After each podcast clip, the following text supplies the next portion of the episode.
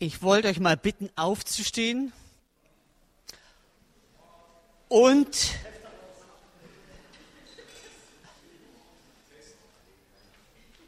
bei dem kurzen Gebet, was Paulus in Epheser 1, wir sind ja im Epheserbrief, betet, kannst du gern mal das Haupt nach oben richten und vielleicht sogar, wenn du möchtest, eine machen. Arme heben oder zur Seite. Ich möchte mit uns beten und dieses Gebet vorlesen. Ich bete darum, dass Gott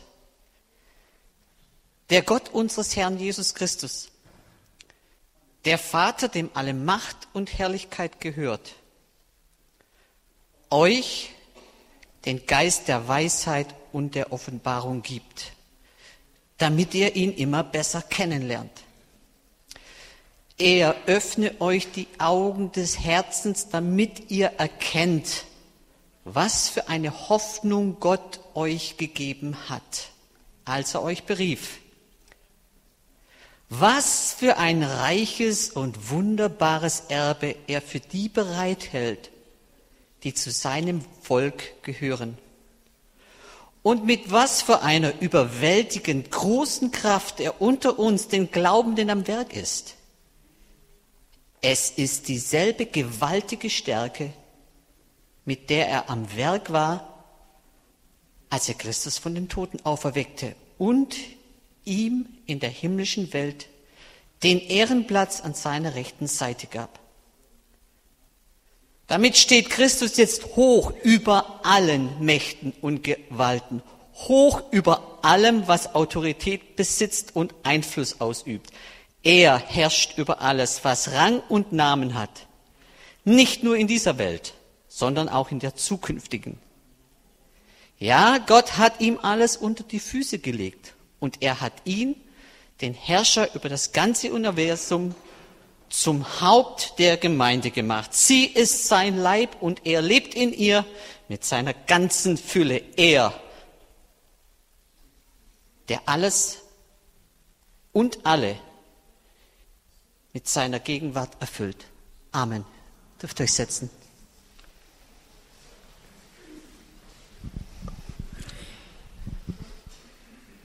bin ein Mensch, der eine Heimat braucht. Und ich habe eine Heimat auf der Erde, das ist die Schwäbische Alb. Und da sind wirklich meine Wurzeln, wirklich. Da ist meine Familie, meine Verwandtschaft. Da bin ich aufgewachsen, geliebt mit Wohlwollen. Das hat sich nicht geändert. Ich kann jederzeit zurück. Es ist immer noch die gleiche Atmosphäre. Das ist meine Heimat, meine Wurzeln. Die gehen so tief und sind so tief gegangen, dass ich nie,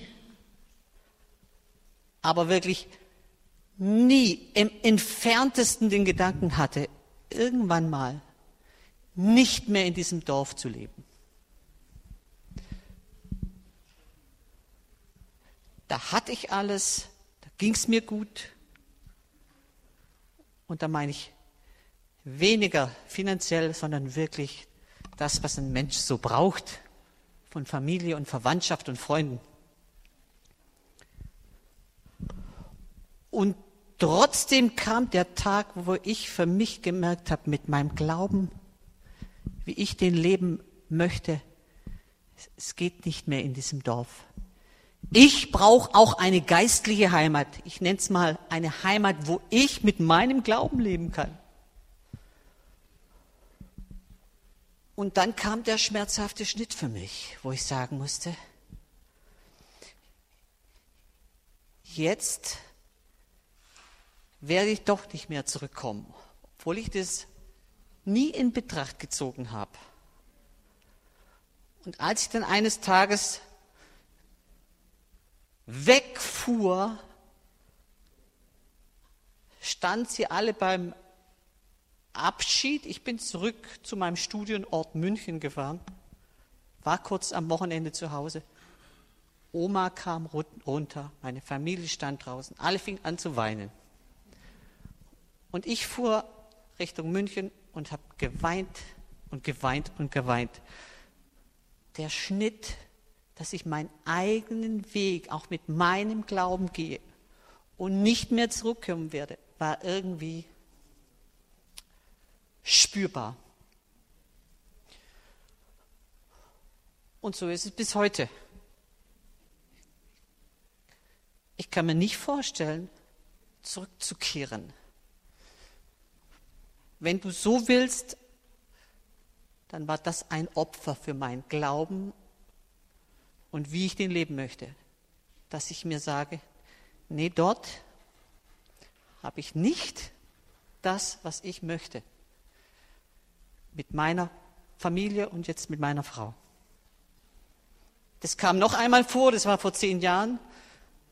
Da ist dasselbe passiert.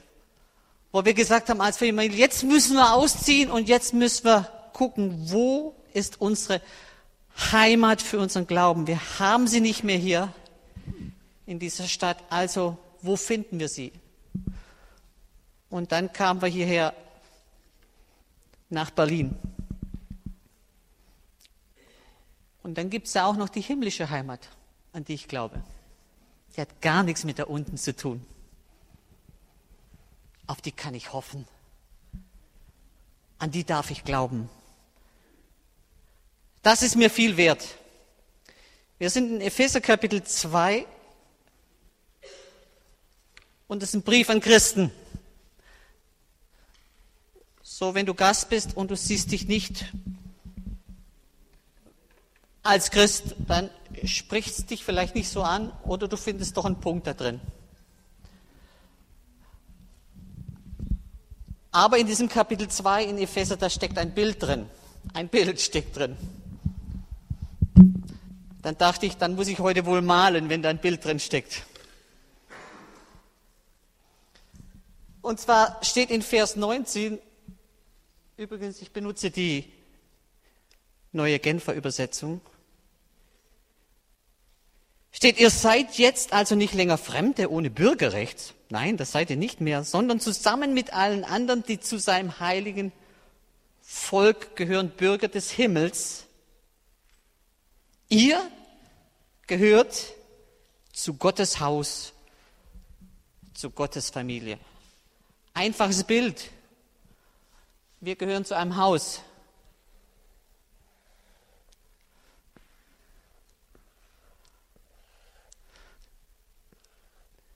Das steht in Vers 19.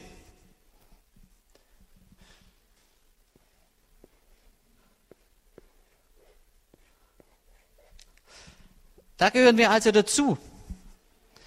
Aber es steht auch gleich in Vers 1 und 2, und das können wir gleich lesen, wir kommen da anscheinend nicht rein, einfach so. Und dann steht in Vers 1 und 2, auch euch hat Gott zusammen mit Christus lebendig gemacht. Ihr wart nämlich tot. Durch unsere Verfehlungen und Sünden, die euer früheres Leben bestimmten. Ihr hattet euch nicht nach den Maßstäben dieser Welt gerichtet und wart dem gefolgt, der über die Mächte der unsichtbaren Welt zwischen Himmel und Erde herrscht. Jenem Geist, der bis heute an denen am Werk ist, die nicht bereit sind, Gott zu gehorchen. Und dann steht noch in Vers 12, Früher hattet ihr keinerlei Beziehung zu Christus. Ihr hattet keinen Zugang. Ihr wart ausgeschlossen. Und später lesen wir tatsächlich das Wort dafür. Mauer steht. Ging nicht.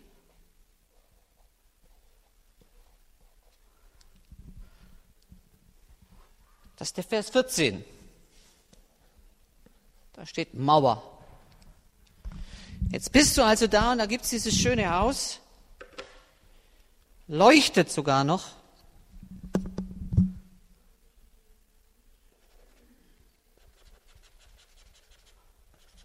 Hat sogar eine gewisse Strahlkraft. Und du kommst nicht rein und bist selber schuld. Weil es gibt die Mauer weiß noch, als mein Sohn zu mir gesagt hat, zwischen mir und dir ist eine Mauer. Bumm. Da kannst du nichts machen. Ich kann nicht, konnte nicht sagen, da hau ich die Mauer halt ein oder spring drüber. Nee, da war eine Mauer. Fertig. Habe ich gebaut. Einreißen konnte sie nicht. Es war nur mit seiner Hilfe möglich. Zwei Sachen sind mir hängen geblieben, als ich die paar Verse gelesen habe. Zuerst haben wir gelebt nach den Maßstäben dieser Welt. Also hier gibt es mal eine dunkle Wolke. Darunter haben wir gelebt. Da hat ja was anderes regiert. Das war nicht Gottes Haus. Da hat derjenige wieder beschrieben, wo der Geist der Macht unter der Welt und so weiter zwischen Himmel und der hat da regiert. Und dann steht, wir haben Maßstäbe der Welt. Luther sagt in der Übersetzung, wir haben nach Art der Welt gelebt. Nach Art der Welt, nach den Maßstäben der Welt. Ich würde es mal so beschreiben. Nach Maßstäben der Welt zu leben ist, Vater, Sohn und Heiligen Geist immer ein bisschen weiter rausdrängen aus dem Leben. Bis er irgendwann mal, bis sie ganz verschwinden. Und ich habe vor kurzem im Radio gehört, ich habe wirklich wenig Hintergrund. Es ist nur ein sofortiges Gefühl gewesen. Wie es hieß, dass eine Politikerin gesagt hat, wäre es, wir sollten, wir müssten Berliner Stadtschloss oben an der Kuppel diesen Bibelvers, den müssten wir verdecken. Und meine erste Reaktion war, das darf doch nicht wahr sein. Müssen wir jetzt in der ganzen Stadt, in ganz Deutschland, überall, wo so Bibelverse sind, weil sie dann öffentlich sind, oder vielleicht jemand sie nicht mag, muss man das jetzt verdecken? Also auch mal weg damit. Es war einfach ein spontanes Gefühl. Dann habe ich kurz nachgelesen, dann gab es schon davor eine Riesendiskussion, soll überhaupt ein Kreuz auf das Berliner Stadtschloss? Und in mir war, das ist doch aber auch meine Kultur. Es ist doch auch, wo ich herkomme, das sind doch auch meine Wurzeln, auch in diesem Land. Also lass doch mal ein Bibelvers stehen oder muss der jetzt auch noch über Bord geworfen werden? Und weiter konnte ich mich nicht damit beschäftigen, wenn mich das richtig aufgeregt hat. Und immer noch, wie ihr merkt. Oder wie mein Stadtführer damals, bei, als ich nach Berlin kam, erklärt hat, schau der Alexanderturm und wenn die Sonne scheint, dann sieht man da ein Kreuz.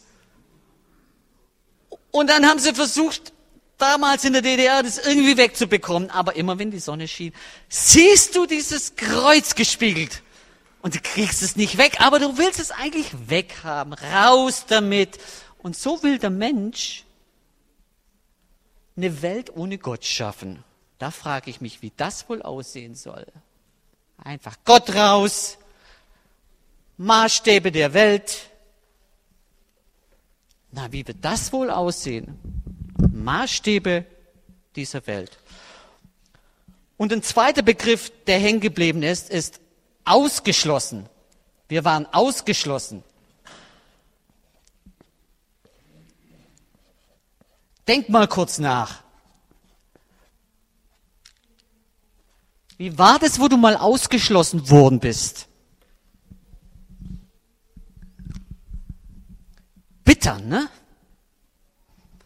Wisst ihr, ich bin ja Lehrer und jeden Tag, nee, nicht jeden Tag, aber regelmäßig kommen Schüler mit Tränen, weil sie ausgeschlossen worden sind. Das ist eine bittere Erfahrung. Du willst rein, du willst dazugehören und einer sagt, und du nicht. Und dann kommen sie. Herr Buck, ich darf nicht mitspielen. Die haben mich ausgeschlossen. Das ist ein Zustand, der zur Verzweiflung führt. Das sehe ich in den Gesichtern. Und bei uns auch. Ausgeschlossen werden führt zur Verzweiflung. Wisst ihr, das hat den Geschmack von hoffnungslos, hart, Mauer, endgültig. Ich kann nichts tun. Was nun? Ich erinnere mich, ich war oft arbeitslos. Und es hat sich so angefühlt, da ist dieses Haus, da wäre es gut zu sein, aber ich bin leider da. Und ich komme nicht mehr rüber. Hunderte Bewerbungen, nix. Ich, ich bin einfach rechts. Auf dieser Seite. Und ich will rüber, aber ich komme nicht mehr rüber. Rüber. Das war zum Verzweifeln. Ich konnte machen, was ich wollte. Und ich war immer angewiesen, dass jemand hier mal sagt, weißt du was, ich schaffe mal eine Lücke für dich, damit du durchkommst. Kein schöner Zustand war das. Dieses Angewiesensein.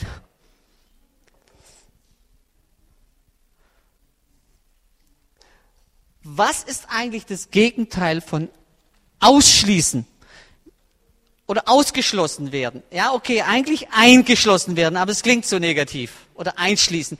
Gibt es ein Gegenteil, wo du sagst, ja? Helf mir mal kurz. Was wäre ein Gegenteil? Also einschließen finde ich zwar richtig, aber ja. Bitte, sag mal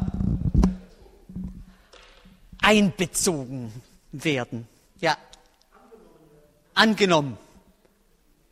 Das ist das Gegenteil, ja. Dazugehören.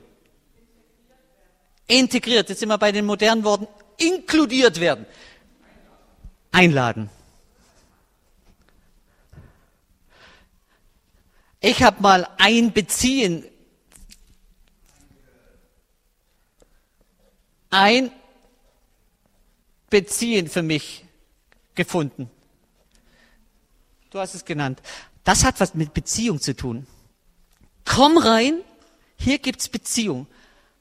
Rein beziehen, einbeziehen und nicht das Gegenteil ausschließen.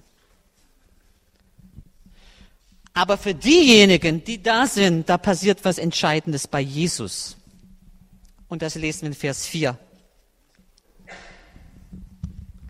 Doch Gottes Erbarmen ist unbegreiflich groß.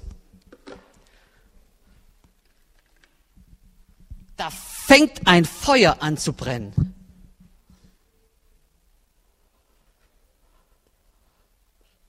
Ein Feuer der Barmherzigkeit.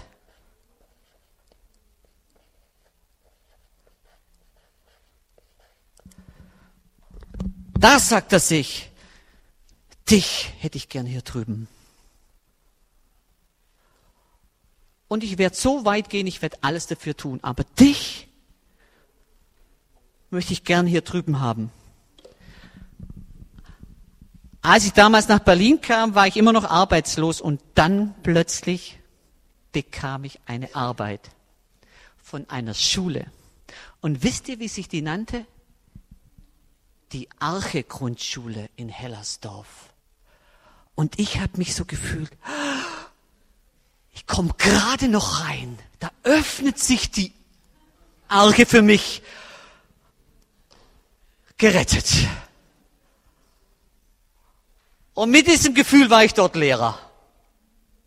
Und eigentlich dieses Gefühl der Dankbarkeit habe ich immer noch. Es war knapp, aber man ließ mich noch rein. Und jetzt, am 1. April sind es zehn Jahre. So lange hatte ich noch nie eine Arbeitsstelle.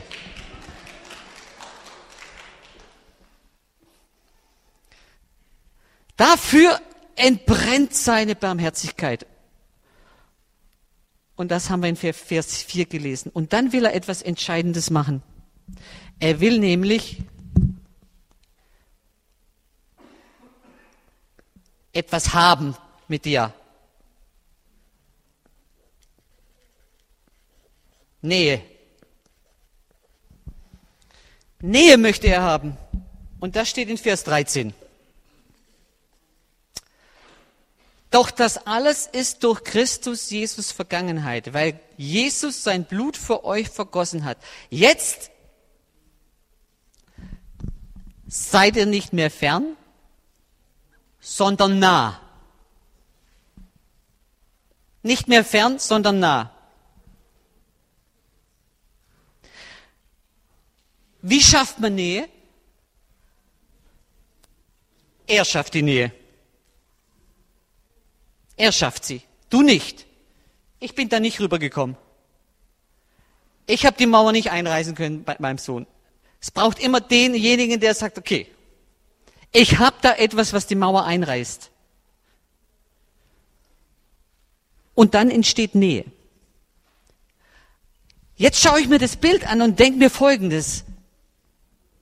Also entweder bin ich ihm jetzt nah oder fern.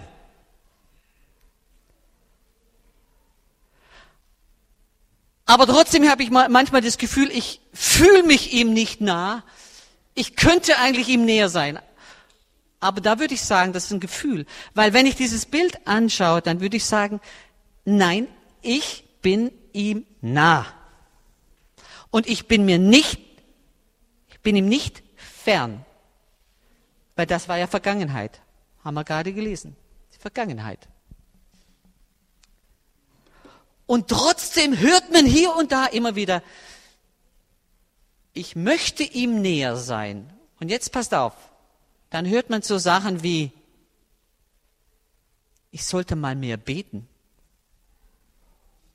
mehr Zeit verbringen mit Gott, mehr in der Bibel lesen, mehr. Echt? Macht es wirklich einen Unterschied? Schaffst du dadurch mehr? Schaffst du dadurch mehr Nähe? Durch dieses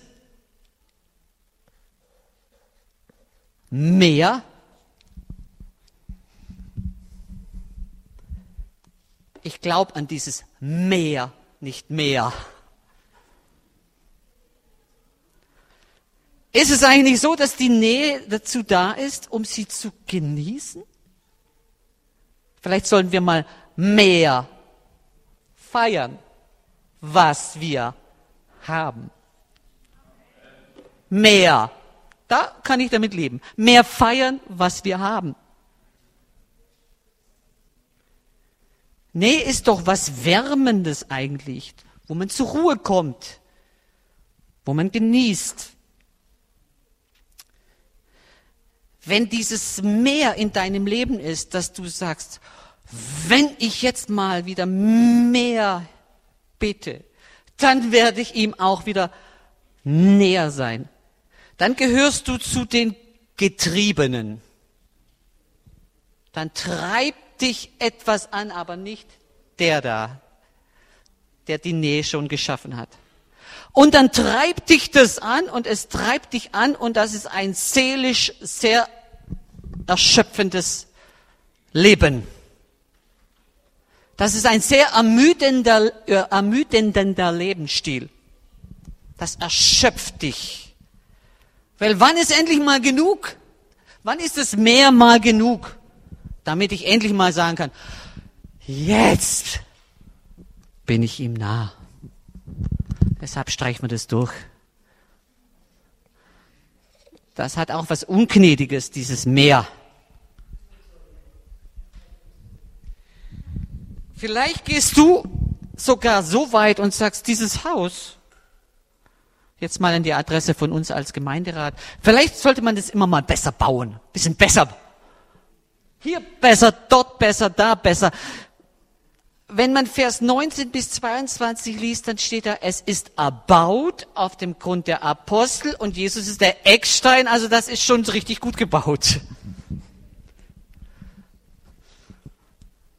Sollte eine Leiterschaft denken, es geht aber noch besser, dann spürt diejenigen, die geleitet werden, einen Druck. Solltest du den spüren, dann solltest du zu uns kommen sagt, ich spüre hier einen Druck. Und dann muss man mal drüber sprechen, was das für ein Druck ist.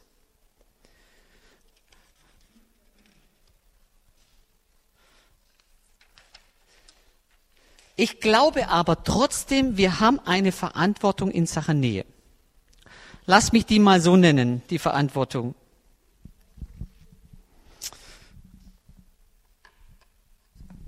Ich nenne sie mal so.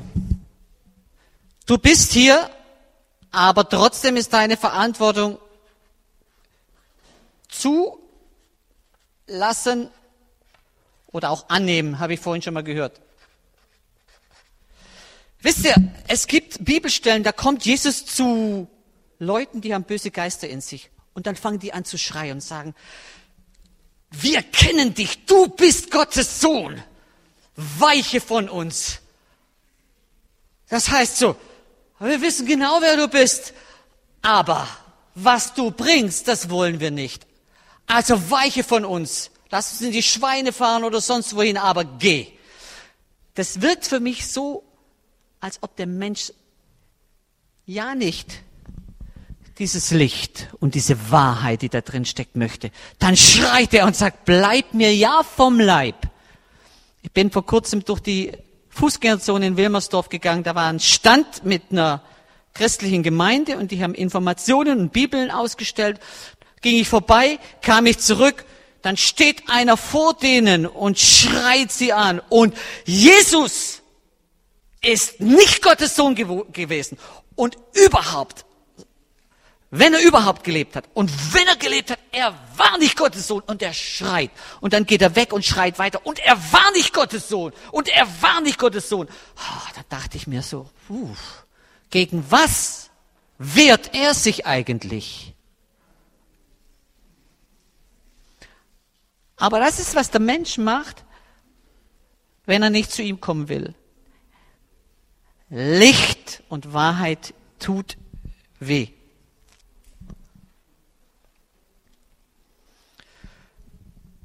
Also zulassen und annehmen ist doch auch zwischenmenschlich manchmal das Schwerste. Da liebt dich jemand und du bist so, wenn ich das wage, was wagst du dann? Was könnte passieren? Genau, du könntest verletzt werden. Wieder mal. Also gehst du lieber einen Schritt zurück, baust eine kleine Mauer, dann denkst du, na ja, dann tut's nicht so weh. Ja, super. Bist aber auch nicht nah. Wir Ehepaare kennen das, ich kenne das. Du kannst die Mauer bauen oder mal einen Schritt zurückgehen. Klar, dann lebst du in einer WG und nicht als Ehepaar.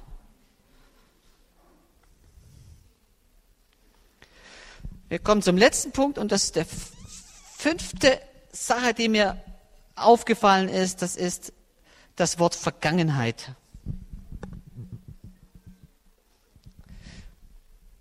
Das ist Vergangenheit das Ausgeschlossensein. Das ist Vergangenheit.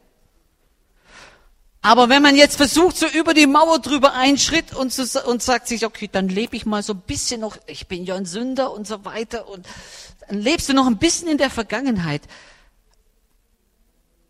Das erzeugt, das stresst den Heiligen Geist, sage ich einfach mal. Der ist total gestresst.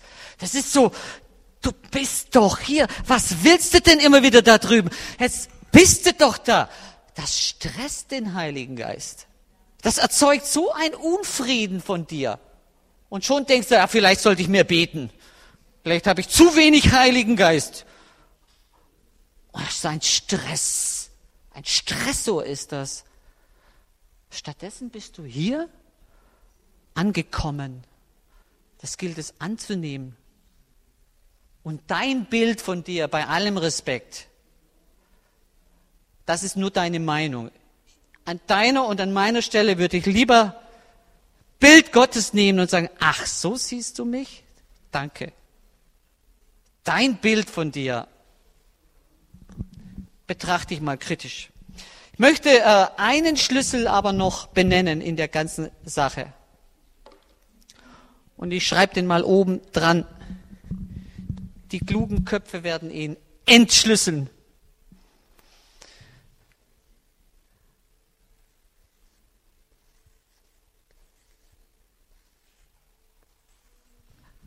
ganz nah an deinem, ja, das ist ein Kunstsatz, er hat recht, Einfluss.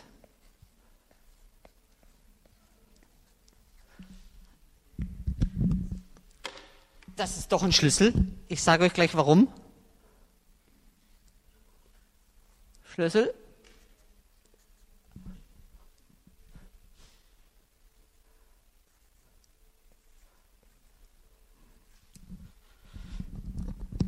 Das ist doch ein Schlüssel.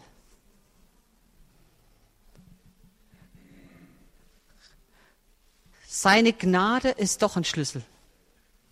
Die gibt er dir. Ohne die geht's nicht. Jetzt guck dir das Bild an. Ich habe keinen Predigtitel. Jetzt wählst du heute mal deinen eigenen Predigtitel für dich. Aus all den Gedanken heraus und sagst, ja, meine Predigt heute lautet eigentlich, Vergangenheit ist Vergangenheit oder Gnade hat mich gerettet oder die Mauer ist weg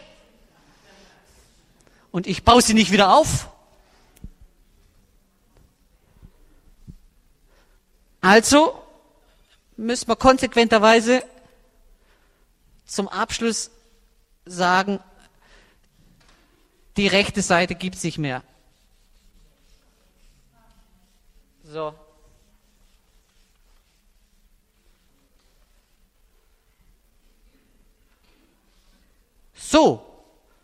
Schaut's aus.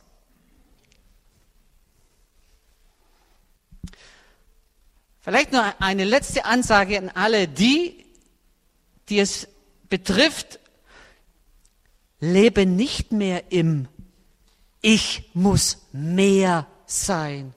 Ich muss mehr machen. Das lähmt sie, das zähmt sie, die Kraft der Gnade. Das lähmt und zähmt die Kraft der Gnade. Gott segne euch und behüte euch heute und in der kommenden Woche. Ich wünsche euch einen schönen Sonntag. Amen.